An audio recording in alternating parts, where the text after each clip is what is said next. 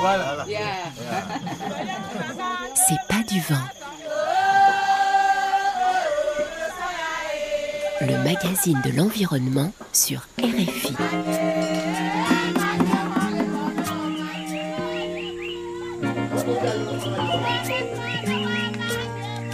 Anne-Cécile Bras.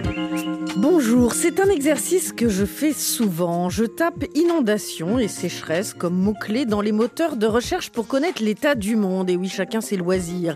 Alors, quelle que soit la période de l'année, il y a des catastrophes en cours et elles sont de plus en plus nombreuses. En ce moment, par exemple, Madagascar subit les pluies de la tempête tropicale Chenezo.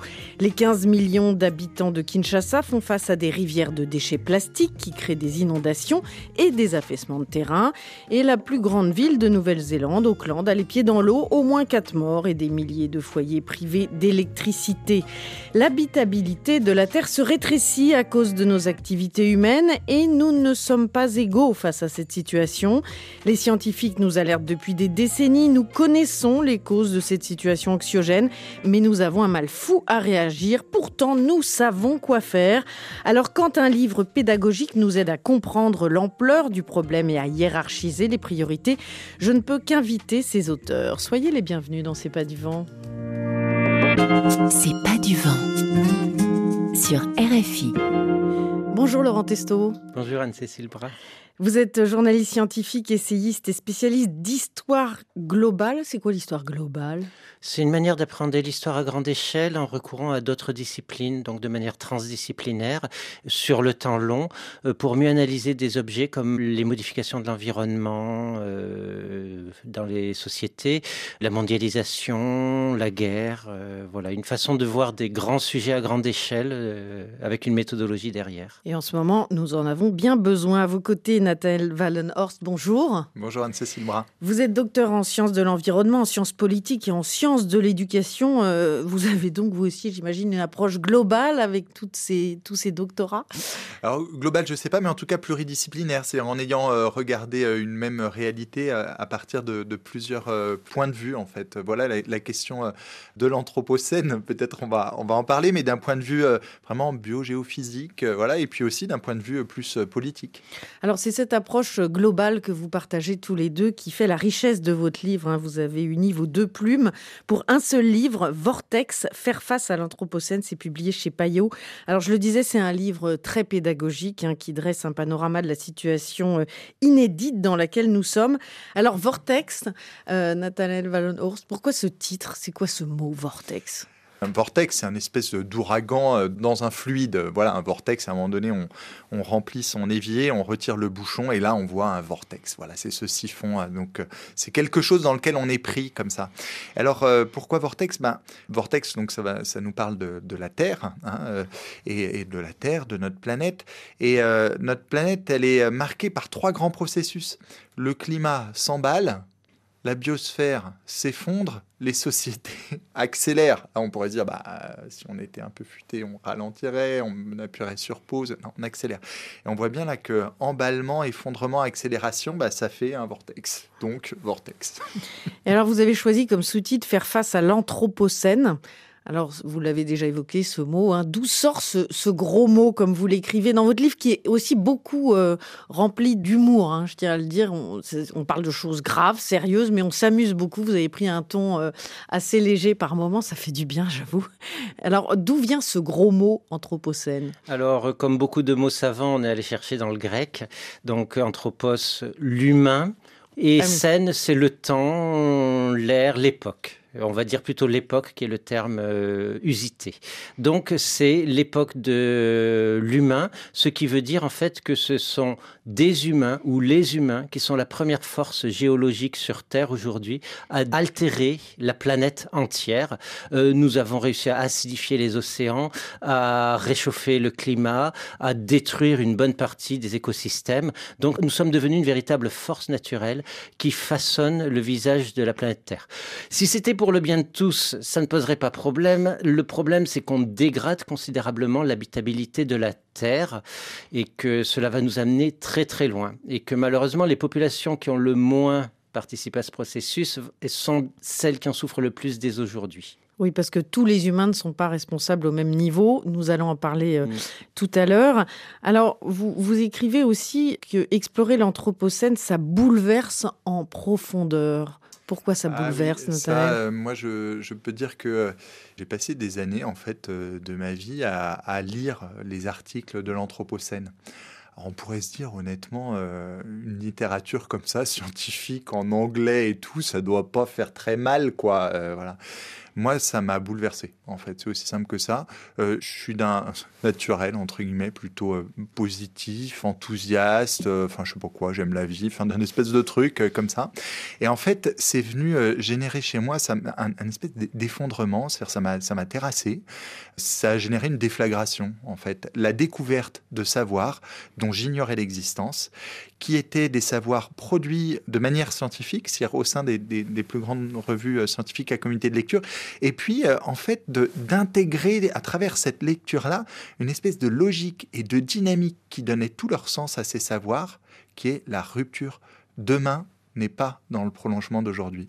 Et, euh, euh, donc, moi, je suis né en, en 80, j'ai eu mon bac en 98, et, pendant tout mon parcours, le corpus des savoirs scolaires qu'on m'a transmis, que j'ai travaillé, etc., il était organisé autour d'une toute autre logique, dynamique, paradigme. C'est ben, en fait, euh, demain est dans le prolongement d'aujourd'hui. C'est pour ça, mon gars, que si tu poses bien à l'école, tu auras un avenir. Voilà, il y a une logique comme ça de continuité. Logique de continuité, évidemment, dans laquelle s'encastre très bien le, mythe de la croissance, euh, par ailleurs. Et donc, de fait, moi, ça a été la, pire expérience de ma vie de, croiser ce mot euh, qui m'a déglingué. Et, après, bah, il y a un élan de vie qui, de fait, est, est revenu, notamment à travers la prise qui est l'action, en fait, le fait d'agir avec d'autres en ayant une prise sur le réel, même si on sait que notre action n'est pas à la hauteur euh, des enjeux complètement, euh, etc. Mais oui, de fait, euh, savoir scientifique, ça peut, ouais, ouais, ça, peut faire mal. Alors, justement, on va, on va détailler un petit peu ce qui compose cet anthropocène. Six des neuf limites planétaires sont déjà franchies, Laurent Testo. Oui, c'est une prise de conscience qui s'accélère. Le temps de la rédaction de ce livre, Vortex, euh, deux limites ont été franchies, ce qui nous a obligés à revenir sur les chapitres antérieurs et à réécrire. Donc, cela montre surtout que ça s'accélère. C'est-à-dire, on n'avait pas les outils pour mesurer, par exemple, euh, l'impact des pollutions chimiques, plastiques, etc., euh, sur la biosphère et sur différents éléments du système Terre. Dès qu'on a développé des outils de mesure, c'était pour se rendre compte qu'on était déjà, d'ores et déjà allé trop loin. C'est dire l'urgence qui à se saisir de ces problèmes, parce qu'au-delà du du constat des limites dépassées. On le sait qu'on a trop réchauffé la planète et qu'on continue à le faire. On le sait qu'on a acidifié l'océan et que c'est terrifiant dans ses conséquences avec la disparition des coraux, euh, puisque combiné au réchauffement climatique, les coraux d'ores et déjà sont condamnés pour l'essentiel sur la planète. Donc tous ces constats, on peut les enchaîner et leur donner des noms et dire voilà, on est en train de franchir des limites. L'enjeu, c'est effectivement la rupture, c'est-à-dire que derrière euh, les zones de sécurité que nous disent on a franchi ses limites, il y a le risque d'emballement systémique et donc de la destruction de l'habitabilité du système Terre et surtout du fait que dès lors on sortirait littéralement de l'Anthropocène, ça aurait été une période très courte, à partir du moment où ces effets de seuil se réfranchissent en cascade, où le permafrost se mettrait à dégeler, où euh, les, la forêt amazonienne s'effondrerait, où les océans absorberaient beaucoup moins de carbone, où le vivant s'effondrerait dans différentes parties du monde, et eh ben, les sociétés ne seraient plus en mesure de garder leur dynamique et nous assisterions alors à un retour du réel, c'est-à-dire que les forces naturelles deviendraient à nouveau le premier élément moteur euh, de la géologie de notre Terre, et ça serait le chaos. Il n'y a pas d'autre mot. Et donc, c'est pour éviter ce chaos qui pointe dans les prochaines décennies d'ores et déjà qu'il faut d'urgence s'emparer de ce problème. Il faut que les opinions publiques saisissent les politiques qui eux-mêmes doivent brider les firmes pour arrêter la marche vers le chaos. C'est de ça dont il est question quand on parle de l'habitabilité de la Terre. Oui, parce que, euh, comme vous le rappelez dans votre livre, hein, depuis 1950, il y a une grande accélération. Euh, ça date à peu près de ces années-là. Les racines sont plus profondes, bien mais sûr, bien sûr.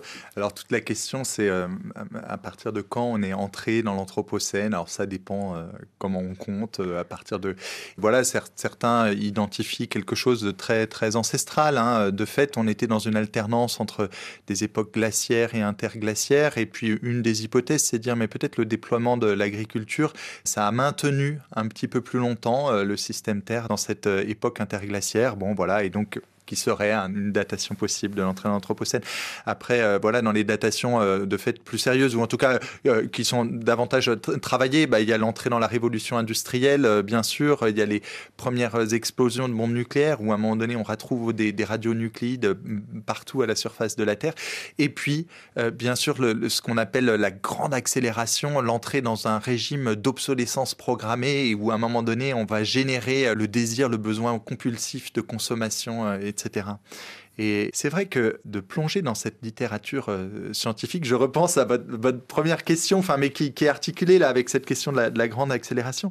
Euh, en, plongeant dans une réalité vraiment physique, biogéophysique, on voit la face sombre de l'humanité. Mais je, je, peux dire que j'ai vu la face sombre de l'humanité qui s'appelle mes préemptions, domination, exploitation, creusement des inégalités entre les jeunes et les vieux, entre les pauvres et les riches, entre le nord et le sud, entre aujourd'hui et demain. Il y a quelque chose comme ça où, à un moment donné, l'humanité dans toute sa composante glauque nous apparaît et puis nous marque. En tout cas, moi, je, je peux dire combien ça a généré, et à nouveau, la lecture de savoir scientifique, et non pas d'une littérature de science-fiction, de la tristesse, du dégoût, de la crainte, de la colère. Euh, voilà, c'est pour dire les savoirs scientifiques ne nous laissent pas, euh, oui, indemnes euh, de fait. Alors, quelques données, justement, issues de votre livre. Hein. Seulement 10% des fleuves euh, s'écoulent désormais naturellement. Nous avons construit 64 millions de kilomètres de routes avec 200 gigatonnes de sable et de gravier pour permettre à plus d'un milliard de véhicules de se déplacer.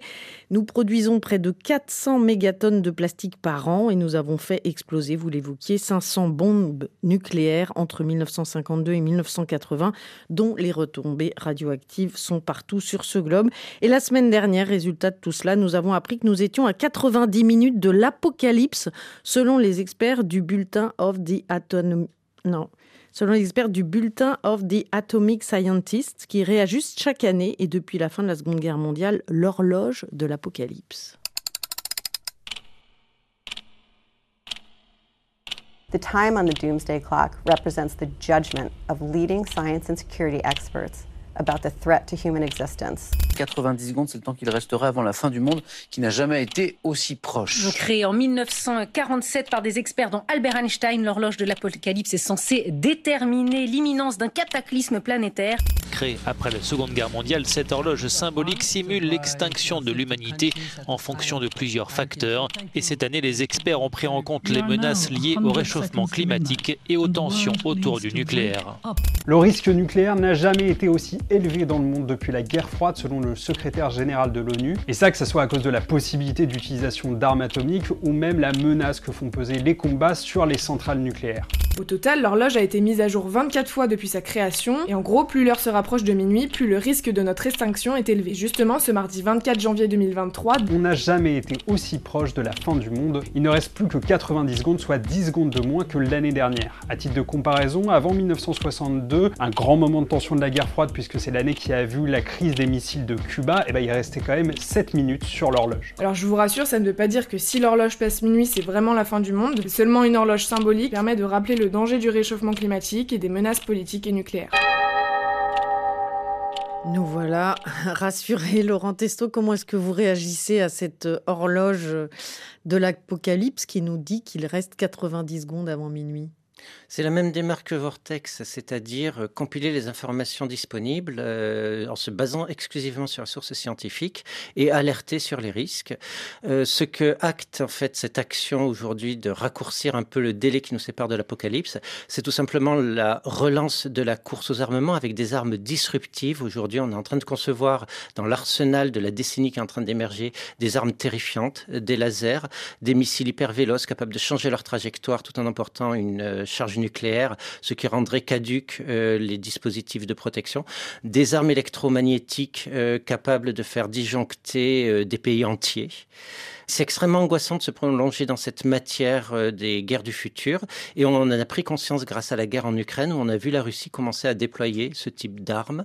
Et les États-Unis euh, entrer dans une course aux armements euh, délirante avec des budgets fous euh, qui essayent de suivre les autres pays.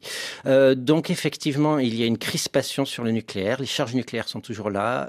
On est sorti progressivement de l'esprit de désarmement qui a présidé à la fin de la guerre froide avec les traités START et autres. On a commencé à franchir des tabous en évoquant ouvertement la possibilité d'un conflit nucléaire tactique, alors que jusqu'ici on pensait que ça serait uniquement stratégique, c'est-à-dire qu'on C'était le principe de la guerre froide. C'était le principe de la guerre mmh. froide, l'équilibre de la terreur, le premier appuyé sur le bouton déclencher une apocalypse mondiale, donc personne n'avait intérêt à le faire.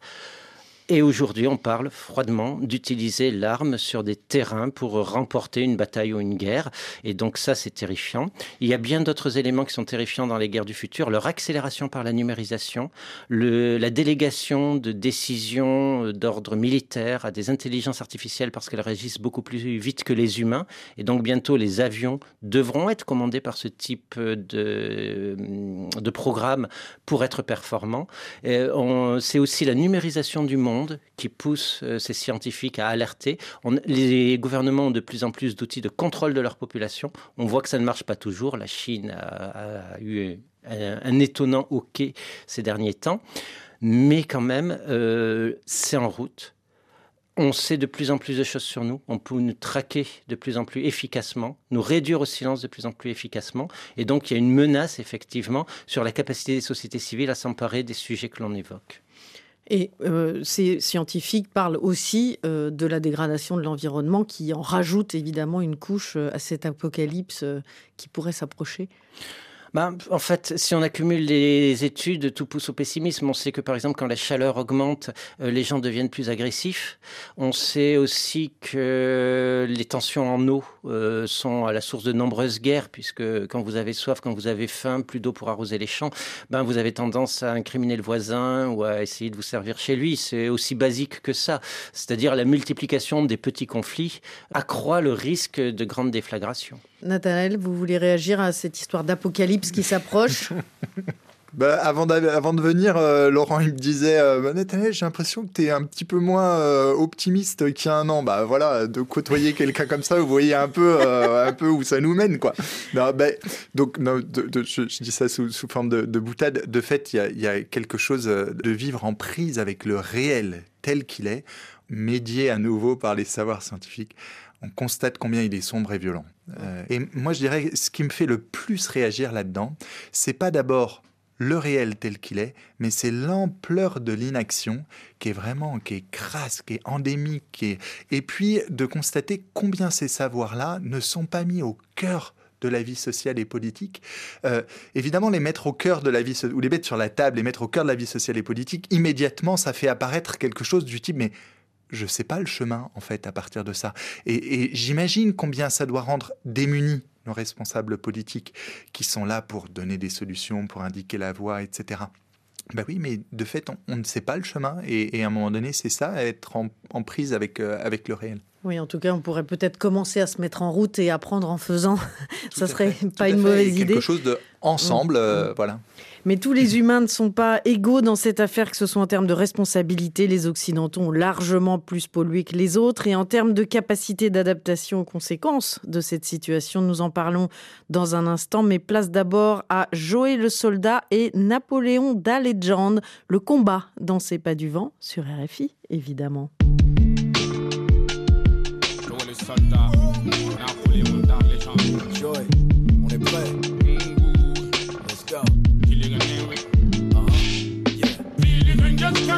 For a diggity same old Kill it, come talk for ton panel, point to you, yeah. Feel it, just can't do this for a diggity same old Kill it, come talk for ton panel, point to you, yeah. Feel it, just can't do this for a diggity same old Kill it, come talk for ton panel, point to you, yeah Ton panel, point to you, yeah Ton panel, point to you, yeah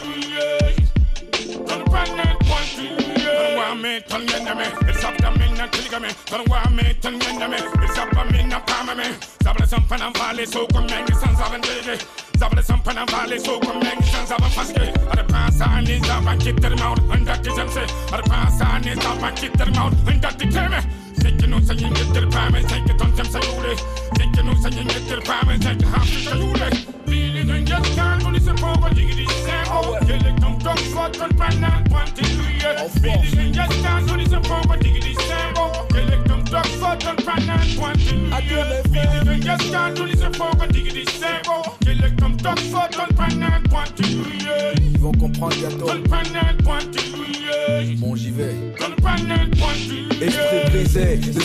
système nous a pisté, nos efforts sont minimisés, font leur propagande contre la simplicité, faut qu'on se hisse vers le haut, cesse de faire le beau mon gars, quand t'as plus de buzz, ces mêmes personnes te tournent le dos mon gars, Cobra Kai, on est chaud, on a la dalle, grosse carapace, si on perd un bras ou deux sur le terrain de guerre, on les rattache, style Sankara, des camarades, des bagues à Sankara, chez Gavara, baisse les serpents, on les détecte sur les radars, on braque ces radins, regarde bien, y a des notes sur les gradins, on a grave faim, ils essayent de nous génocider comme le latin, on lâche rien, espèce de on est les gardiens. Quand la police monte chez nous, on fait style, il se passe rien, on se marre bien. Entre potes, classique comme frites et entre côtes, on change de ville et entre dans les codes. Même dans les grandes écoles, on gifle les snobs. Ici y a rien à développer, foutez-nous la paix. Ces minéraux, vous n'avez plus l'accès. Vous avez compris?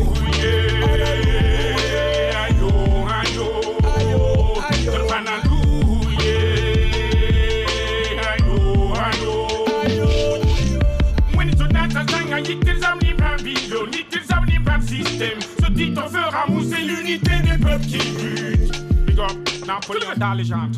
Joe et le soldat, on est là. Billy Rangers can't do this for a diggity sample. Kill it, come talk for ton panan, point in Billy Rangers can't do this for a diggity sample. Kill it, come talk for ton panan, point in Billy Rangers can't do this for a diggity sample. Kill it, come talk for ton panan, point on ne baissera jamais les bras. Le soldat et Napoléon da légende avec leur titre Le combat dans C'est pas du vent sur RFI.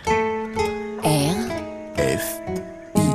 Le gris du métal, le jaune de l'or, le sointant du pétrole, le dru de l'asphalte et du béton. Ces choses-là qu'ils appellent richesse et qu'ils accumulent. La peur de ne pas en avoir assez. Au point de spolier tout ce qu'ils croisent sur cette planète. Au point de creuser comme des forcenés le ventre de la terre, de suffoquer la terre, de sucer son sang, de ne pas lui laisser le temps de respirer de se régénérer et d'offrir à tous les fruits de ses entrailles. C'est étrange. pour nous écrire, c'est pas du vent, rfi.fr. Nous sommes en compagnie de l'essayiste Laurent Testo et du chercheur Nathanaël Valenors qui viennent de publier Vortex, faire face à l'Anthropocène. Vous écrivez que nous avons forcé le système Terre comme le coffre d'une banque, mais il y a des cambrioleurs plus gourmands que d'autres et nous n'avons pas partagé le butin de manière équitable. C'est d'ailleurs pour cela que de nombreux chercheurs remettent en cause le terme d'Anthropocène, comme l'historien Malcolm Ferdinand qui a publié Une écologie décoloniale, penser depuis le monde caraïbéen. Malcolm Ferdinand, lui, préfère parler de plantationocène qui puise ses racines dans la période coloniale dans les Caraïbes. Il nous a expliqué cela quand il est venu dans C'est pas du vent. la violence de l'accaparement de terres, qui marque l'un des premiers éléments de l'habité colonial. On va usurper les terres qui sont occupées euh, par d'autres personnes, notamment des autochtones, afin d'y imposer une autre conception, une conception proprement coloniale de la manière de se penser euh, sur Terre et d'être en relation avec les autres personnes du, monde.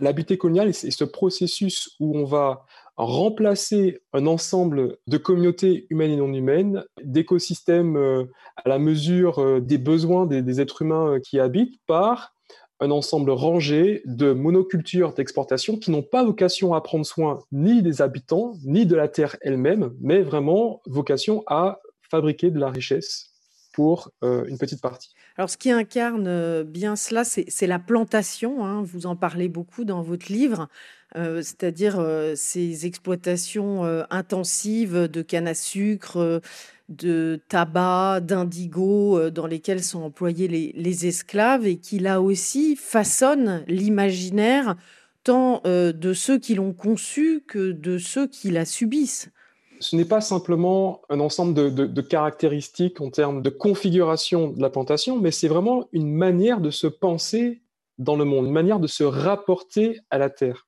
Et il a été euh, devisé que dans les îles, en tout cas les premières îles caribéennes, ces îles n'allaient servir qu'à alimenter les désirs de richesse d'une petite partie des actionnaires, des grandes compagnies euh, orientales.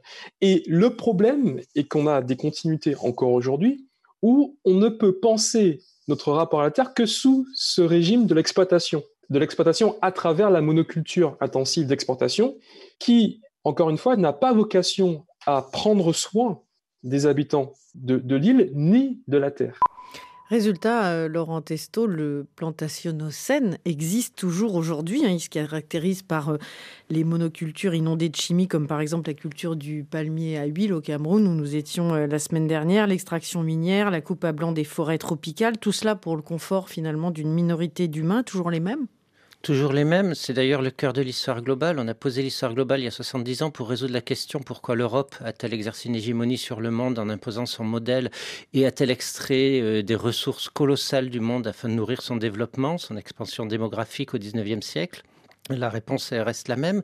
Les schémas ont changé. On leur a confié d'autres étiquettes, on va dire. On a recouvert tout ça d'autres étiquettes, mais on est toujours dans des logiques extractivistes euh, qui sont pleinement évidentes et qui peuvent être déclinées pour le coup à travers d'autres récits comme le plantationnocène ou le capitalocène qui permettent de souligner à quel point il y a euh, des vainqueurs et des vaincus, des gagnants et des perdants et surtout des gens euh, qui sont exploités par un système qui est d'autant plus enquisté qu'il s'inscrit sur le temps long. C'est un héritage, et c'est un héritage dont on connaît parfaitement l'histoire, mais qu'il est parfois difficile de mettre en perspective euh, depuis euh, la conquête par les Espagnols euh, d'une partie du Nouveau Monde grâce à un choc microbien qui a été relativement peu analysé en histoire, mais qui a été euh, désastreux pour les populations autochtones, qui a permis de monter des concepts juridiques qu'on a appliqués comme terra nullius, des terres qui n'étaient pas mises en valeur par les autochtones parce qu'on ne savait pas lire euh, les, les, traces dans les paysages euh, de leur agriculture à eux par le feu, en l'absence de métaux, en l'absence d'animaux. Et euh, donc on s'est emparé de ces terres en revêtant avec des documents euh, euh, cet accaparement sous le sceau d'une justice divine ou humaine, peu importe. Et on s'est octroyé le droit de les exploiter. on a, comme ces terres étaient dépeuplées par les pandémies, on a déporté des millions de personnes depuis l'Afrique vers les Caraïbes ou les Amériques pour mettre terres en valeur selon les normes européennes. Et progressivement, on a construit quelque chose qui aboutit, et il y a une filiation directe, qui aboutit effectivement euh, aux agricultures industrielles contemporaines qui détruisent le vivant, etc. Et ces rapports-là, on ne peut pas forcément les penser dans la science physique il faut les penser dans l'histoire, dans les rapports symboliques, autant que dans les rapports entre euh, les sociétés et les biosphères, euh, les écosystèmes qui les entourent. Et il faut faire une histoire totale de ces événements-là pour pouvoir comprendre les interactions et pour pouvoir aujourd'hui essayer d'orienter euh, ces interactions pour guérir le monde de ces inégalités dont il crève.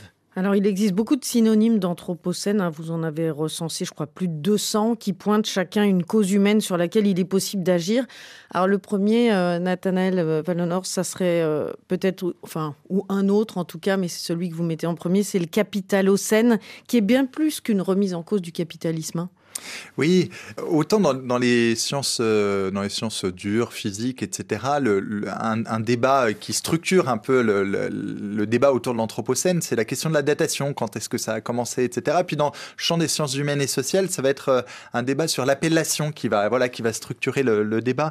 Le fond, c'est dire, mais en fait, euh, anthropocène, anthropos, on n'a jamais croisé un anthropos dans la rue, un humain comme ça, indifférencié, sans appartenance sociale, culturelle, financière économique, etc. Bah, ça n'existe pas, quoi. Un, anthropos moyen, bon, voilà, entre un Qatari et puis euh, un Philippin euh, qui, est au-dessus d'une décharge en train de chercher à, se nourrir, euh, bah, de fait, tous les différencie, quoi.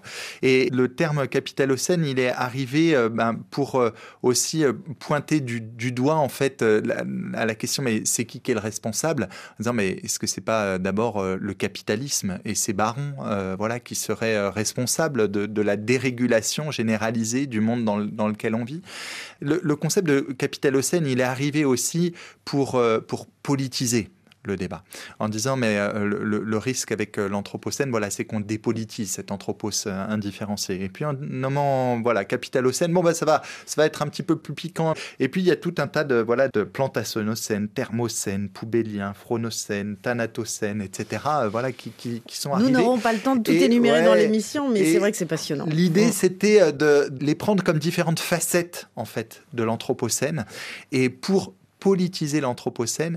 Et là, on a affaire à un, outil beaucoup plus puissant pour interpeller les pouvoirs publics et puis pour interpeller aussi les, ruptures nécessaires dans, nos modes de vie. Alors nous avons des noms, hein. vous avez des noms, puisqu'il y a la liste des neuf titans, ce que vous appelez les neuf titans. Alors ça démarre par euh, Henry Ford, euh, champion du capitalocène, hein, puisqu'il a redessiné le visage des villes, la manière dont on travaille et l'air que l'on respire, puisque Henry Ford, il hein, faut rappeler qui c'est, euh, Laurent Testo. Alors, c'est le fondateur de l'entreprise Ford. C'est surtout le premier à dire, ben, vous pouvez avoir une voiture individuelle si vous travaillez bien à la chaîne dans mes ateliers. Et Avec le sourire comme vous, là. voilà. Et il a raconté des, raconté des tas de bobards. Alors, c'était un être franchement abject, hein, euh, bon, antisémite au possible, etc., qui louait des gros bras dans la mafia pour casser euh, les genoux euh, de ses employés qui voulaient se syndiquer. Bon, ça, donne un peu l'image du personnage. Mais effectivement, de fait, avec ses copains, il a monté un système où on a construit des villes avec un transit quotidien depuis des banlieues pavillonnaires vers le centre productif. Et donc, il a démantelé les transports publics qui étaient installés déjà pour pouvoir vendre ses voitures. voilà, c'est quelqu'un qui a planifié littéralement une replanification de l'urbanisme et presque à l'échelle planétaire. Aujourd'hui, parmi les images les plus fréquentes de l'Anthropocène, on voit des gigantesques nœuds routiers pris au-dessus des États-Unis ou de la Chine. Eh ben, on le doit en partie grâce à l'action de Ford. Donc un titan, c'est ça, c'est quelqu'un qui a redessiné le visage de la planète Terre à lui tout seul. Donc c'est vraiment cet anthropos-là, euh, bon, on est toujours dans la rhétorique et, dans la métaphore, mais euh, le titan, c'est ça, c'est quelqu'un qui, à son niveau, a changé la géologie de la Terre. Et alors aujourd'hui, on en connaît des titans. Hein. Vous mentionnez parmi euh, ces titans Elon Musk, mécène de l'Anthropocène avec un E. Nathanaël Dit un titan, on peut dire un gars qui est complètement barré aussi. C'est-à-dire, on a affaire à quelqu'un qui a prévu d'aller coloniser la planète Mars et qui euh, positionne de cette façon un, récit euh, extrêmement fort, puissant, voilà, de, faire de notre espèce humaine une espèce terrienne, mais aussi une espèce martienne. Enfin voilà, on voit l'ampleur. Et puis, euh, pendant ce temps-là, il positionne tout un tas de satellites en, orbite basse, etc., acquérant de, ce fait euh, un monopole, en, train d'acquérir un monopole sur, euh, sur euh, les informations, la transmission des informations, etc. Quelqu'un qui, on, l'a vu là, dans, le mode de management, en tout cas de façon toute particulière, avec l'acquisition de Twitter, etc., et puis qui s'est positionné aussi sur la réforme des retraites, apportant son soutien à Emmanuel Macron, signifiant que, bah oui, de fait, il va falloir augmenter, il va falloir bosser un peu plus donc quelqu'un qui euh, se positionne à partir de son accès à l'information de façon très euh, stratégique. Et là, c'est quelque chose qui est pas du tout euh, barré, quoi, voilà, mais mis en scène avec un récit extrêmement puissant et qui intervient politiquement. alors on l'a vu aussi avec la question de son positionnement au niveau de la guerre en, Ukraine. voilà, on a de fait affaire à un personnage particulièrement dangereux et qui nous promet en fait une espèce d'évolution technologique, moderne, etc. Mais qui dans le fond, de fait, est particulièrement dangereux. Alors, autre titan, Fritz Haber, croisé, l'appelez-vous, du On lui doit gaz de combat et synthèse de l'azote pour gagner la guerre, pardon, pour nourrir l'humanité, Laurent Testo. Oui, c'est un personnage euh, effrayant en fait que ce Fritz Haber, qui était un chimiste allemand qui a mis au point la synthèse de l'ammoniac, ce qui permet aujourd'hui à l'humanité de disrupter littéralement euh, la quantité d'azote euh, disponible dans la biosphère. Il faut comprendre qu'il y a quelques plantes qui captent l'azote disponible dans l'air et qui le refournissent aux écosystèmes qui en ont besoin. Pour doper l'agriculture, on a utilisé le procédé Haber-Bosch, c'est comme ça que ça s'appelle, euh, pour produire énormément euh, de nitrates, d'azote euh, sous forme assimilable par les plantes en culture. Et on en produit quatre fois plus que ce que produit naturellement la planète. Et donc on est en train de changer un flux qui est fondamental pour le vivant à l'échelle planétaire. Ce n'est qu'un des éléments de cet anthropocène.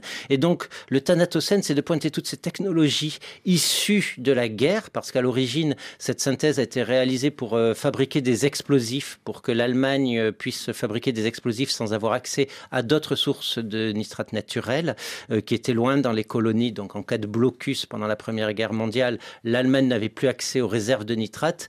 Et l'invention de Fritz Haber lui a permis de continuer cette guerre en, produisant énormément d'armement. Mais ensuite, on l'a utilisé sur l'agriculture. On a utilisé d'autres techniques issues des recherches de Fritz Haber et de ses copains sur les gaz de combat pour faire des insecticides. Et c'est aujourd'hui ce dont on souffre. L'humanité mène une véritable guerre aux vivants avec euh, l'agriculture industrielle. Nous savons, euh, en tout cas en Europe et aux États-Unis, c'est attesté euh, que l'agriculture industrielle et les intrants phytosanitaires sont la première cause de l'effondrement du vivant pour l'instant, dans les autres pays, on soupçonne que c'est la fragmentation des territoires, l'extension des routes, etc., qui est la première cause d'effondrement des écosystèmes. Mais on n'est pas très loin du moment où ce sera la chimie également, qui sera la première cause d'effondrement du vivant en Afrique ou en Asie. C'est déjà le cas en Chine, euh, très probablement. Et donc, euh, cela pose une question fondamentale. Pourquoi utilise-t-on ces techniques? Mais alors, euh, justement, les récalcitrants vous, vous opposeront le fait que toutes ces innovations euh, ont généré des progrès immenses pour l'humanité. Ils nous ont mis devant le fait accompli. C'est-à-dire qu'on a pu nourrir la croissance démographique de l'humanité. Aujourd'hui, euh, la moitié de l'humanité dépend directement pour son alimentation des techniques développées par Fritz Haber et consorts. Le gros problème, c'est qu'on aurait pu faire autrement. Et aujourd'hui, on n'a plus tellement le choix. Donc il faut penser la sortie de ce système. Mais c'est exactement la même histoire qu'avec le nucléaire. On nous a mis devant le fait accompli, on a construit des centrales nucléaires, elles fournissent de l'énergie, et maintenant on ne saurait s'en passer. Oui, da, mais c'est pas une raison pour en construire de nouvelles. C'est une raison pour se dire plus jamais dépendant de méga systèmes euh, qui sortent la décision du champ politique pour ne la confier qu'à des experts qui savent, des sachants, etc. Là, il s'agit de notre avenir. Donc, euh, il faut qu'on s'informe. Alors cela euh, me permet de parler de James Watt quand même. Merci beaucoup James Watt pour, euh, pour le coup le thermocène, Nathanaël. Ah, c'est oh, Laurent Teston qui va en parler. sur James Watt. ah, James Watt. Ben, c'est parce qu'il a été pris euh, lorsqu'on a Lorsque le terme d'anthropocène est apparu euh, au début des années 2000 euh, dans la bouche de Paul Crutzen, il a ciblé James Watt comme étant l'incarnation euh, avec sa machine à vapeur du début des problèmes, puisque c'est le premier indice en fait d'une utilisation qui allait devenir systématique bien après James Watt du charbon puis du pétrole comme ressource énergétique. Et c'est la combustion de ces hydrocarbures qui est vraiment le signal aujourd'hui le plus étudié, c'est-à-dire celui de l'emballement climatique, le CO2 que l'on retrouve dans l'atmosphère. 80% des émissions de gaz à effet de serre proviennent de la combustion de ces énergies fossiles que sont le pétrole, le gaz et le hmm. charbon. On en est hmm. d'accord et ça pose un énorme problème, c'est de réussir, entre guillemets, une transition énergétique d'urgence. En fait, le premier secret de cette transition énergétique, c'est de consommer beaucoup, beaucoup, beaucoup moins d'énergie, puis après à réfléchir euh, aux autres techniques pour le faire. Nathanaël, il y a aussi le galocène alors le Galocène, celui-là, on, je, pense que, je pense que c'est notre préféré avec Laurent, puisque on a fait, on a fait parler un petit poulet en fait tout au long de Vortex, un, petit poulet. Alors un poulet particulier parce que c'est un poulet qui vient d'une autre galaxie. Hein. il n'y a pas que Elon Musk qui est barré. Et donc euh, ce, ce, petit poulet qui en fait qui observe euh, voilà les humains, la vie en société, etc. Et qui euh, tout au fil du livre va nous dire ce qu'il en pense en fait. C'est comme un, un petit observateur. Alors le poulet qui s'appelle le poulet Fermi et qui fait référence au paradoxe de Fermi, euh, voilà, qui signifie en fait euh, cette dimension très paradoxale en fait dans le déploiement des civilisations, qu'à un moment donné les civilisations elles arrivent à leur extinction parce qu'elles ont consommé toute l'énergie et la matière qui pouvait être à leur euh, disposition. Et donc ce petit poulet s'appelle le poulet Fermi et de fait poulet Fermi ça renvoie aussi à un article scientifique notamment très sérieux mais dont on peut imaginer que les, les chercheurs ont dû quand même se un peu en l'écrivant, euh, qui nous dit mais en fait euh, il y a avec euh, les ossements de poulet et la, façon dont on a transformé cette espèce-là, qui est devenue trois fois plus grosse, avec des os qui, sont devenus très fragiles pour être en fait friables et pouvoir les, les pouvoir faire des, nuggets, quoi. Il y a peut-être ici un, un, moyen de datation de l'entrée dans, dans l'anthropocène à partir de ces transformations profondes qu'on a fait sur différentes espèces, Parce dont que des le, os- le ces os poulet. de poulet que l'on retrouve dans le sol. Voilà, voilà, Mm. tout à fait. Voilà, donc euh, Anthropocène avec un E, avec un A, Galocène, Thermocène, tous ces termes euh, nous donnent euh, une idée de l'état du monde. Allez, un petit voyage au Brésil où l'optimisme revient depuis l'élection du nouveau président Lula. Roger interprète Existe um voz sur RFI.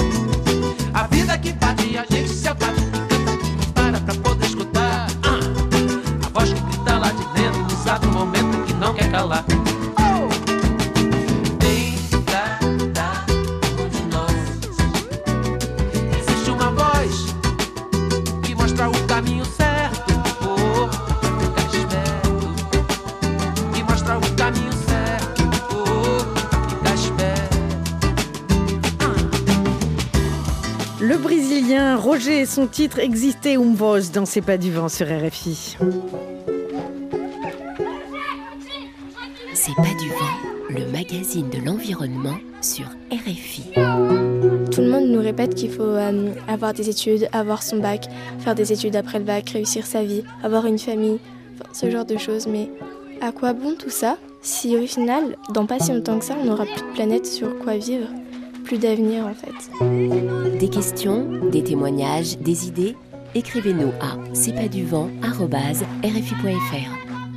Et nous sommes en compagnie de l'essayiste Laurent Testo et du chercheur Nathanaël Wallenhorst qui viennent de publier Vortex, faire face à l'Anthropocène. Alors vous l'expliquez très bien dans votre livre, nous sommes euh, en ce moment dans une fenêtre temporelle de quelques décennies durant euh, lesquelles euh, l'action humaine peut encore avoir un impact positif sur le système Terre. La dernière partie de votre livre s'appelle Éviter le pire. Alors vous proposez neuf solutions sociopolitiques et systémiques. Je les cite, hein, réformer l'économie, changer de régime énergétique, encadrer les firmes, partager les savoirs, refonder nos institutions, sauver la biodiversité, réguler le web et la conquête spatiale et lutter contre les inégalités. Alors, c'est formidable toutes ces solutions, mais Laurent Testo, j'ai envie de dire, euh, il n'y a qu'à Faucon en fait. hein. Je suis restée Non. un peu sur ma faim sur ces Mm. solutions. Alors, c'est juste pour rappeler qu'il n'y a pas une solution unique. Euh, ensuite, qu'il y a des grands principes à respecter, mais qu'il y a du local aussi. C'est-à-dire que politiquement, il y a des choses qui peuvent passer facilement et d'autres moins. Donc, c'est une boîte à outils dans laquelle il faut puiser les bons outils pour résoudre les problèmes à l'échelle locale, tout en prenant en compte l'interaction avec le global. Voilà. Donc, en gros, des règles d'or, hein, euh, ne pas détruire les écosystèmes euh, au maximum, les préserver, euh, voire aider ces écosystèmes à se reconstituer. La compensation ou tout ce genre de mécanisme, c'est juste de l'enfumage. Ne pas tabler sur le fait que on peut continuer à brûler des énergies fossiles et capter le CO2, le stocker, etc. On rentrera dans des dispositifs qui sont euh, complètement délirants. On est déjà contraint plus ou moins de le faire, mais le faire au minimum. Donc euh, je dis presque que c'est euh, de la sagesse populaire, mais euh, ça devrait être des évidences. Et si les savoirs anthropocéniques, climatiques, sur la biodiversité, etc., étaient plus largement partagés, je pense que ça tomberait vraiment sous le bon sens commun. Oui, Nathanaël Valhorst, pour vous, partager les savoirs, c'est vraiment essentiel. Pour moi, c'est euh, comme un peu le, point de départ. Alors évidemment, euh, je sais bien que euh, savoir ne suffit pas pour agir, ça c'est sûr. Et il y a des travaux euh, vraiment importants, et notamment en France, hein, Christophe Bonneuil, Jean-Baptiste Fressos, qui nous ont montré combien on sait depuis longtemps, depuis le milieu du 19e, euh, que les activités humaines ont un impact systémique et global sur le système Terre. Alors à la fois, on sait. Et en même temps, moi, je constate, j'ai des, face à moi des, étudiants en, première année, euh, voilà, à, l'université. Je constate en fait combien ils ne savent pas, combien quelqu'un qui a son bac n'est pas capable d'expliquer les articulations entre le climat, la biosphère et les sociétés, parce que de fait, ça n'est pas arrivé jusqu'au bout dans les, dans les programmes scolaires. Et en fait, ce qu'il y a devant nous, finalement, c'est assez simple, c'est-à-dire toute la complexité du système Terre, on peut la la synthétiser, bon, au risque évidemment de, simplisme, mais de la façon suivante. Devant nous, il y a de la rupture. Soit il y a une rupture au sein du système Terre qui, de fait, con- conduit vers quelque chose qui est de l'ordre d'un chaos. Soit il y a une rupture dans nos modes de vie, dans la conduite des sociétés humaines, pour contenir l'emballement bioclimatique, le contenir de façon fragile, le maintenir dans un fragile équilibre qui permet la vie humaine en société. Voilà. Ouais, c'est un peu ce auquel vous croyez, vous avez sûrement raison. Et alors, vous partez du principe, hein, on, voit, le- on voit bien dans votre livre, que l'impulsion doit être politique. Et alors, Laurent Testo, qu'est-ce que vous êtes en train de faire? Alors, je dédicace euh, un exemplaire de Vortex Faire face à l'Anthropocène à l'attention du président de la République, euh, Emmanuel Macron. Euh, avec une petite dédicace euh, sur le vif. Euh, Monsieur le Président, nous vous dédions en confiance ce précis d'introduction à l'enjeu politique majeur du XXIe siècle.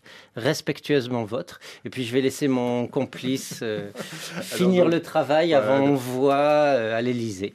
Et donc moi, ce que je souhaite dire au président de la, de la République française, c'est euh, euh, combien je lui souhaite de prendre le temps de demeurer en présence des savoirs du GIEC et de l'IPES.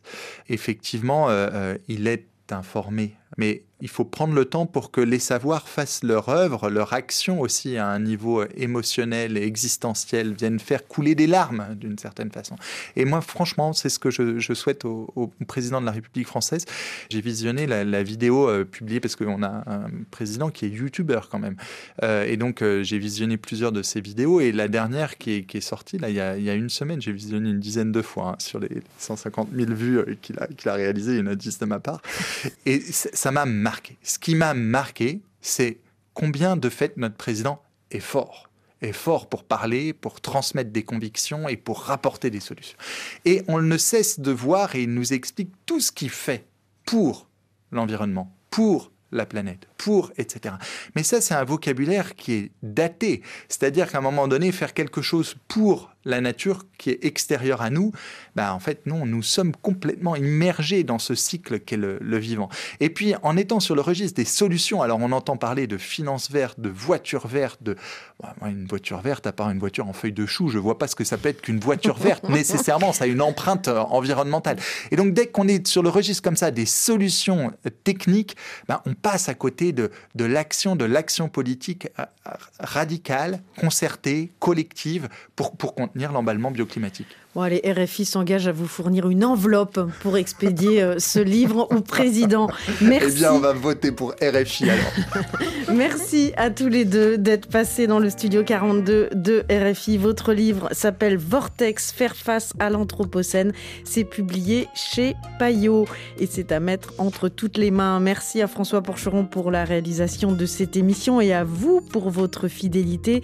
Continuez à nous écrire, c'est pas du vent,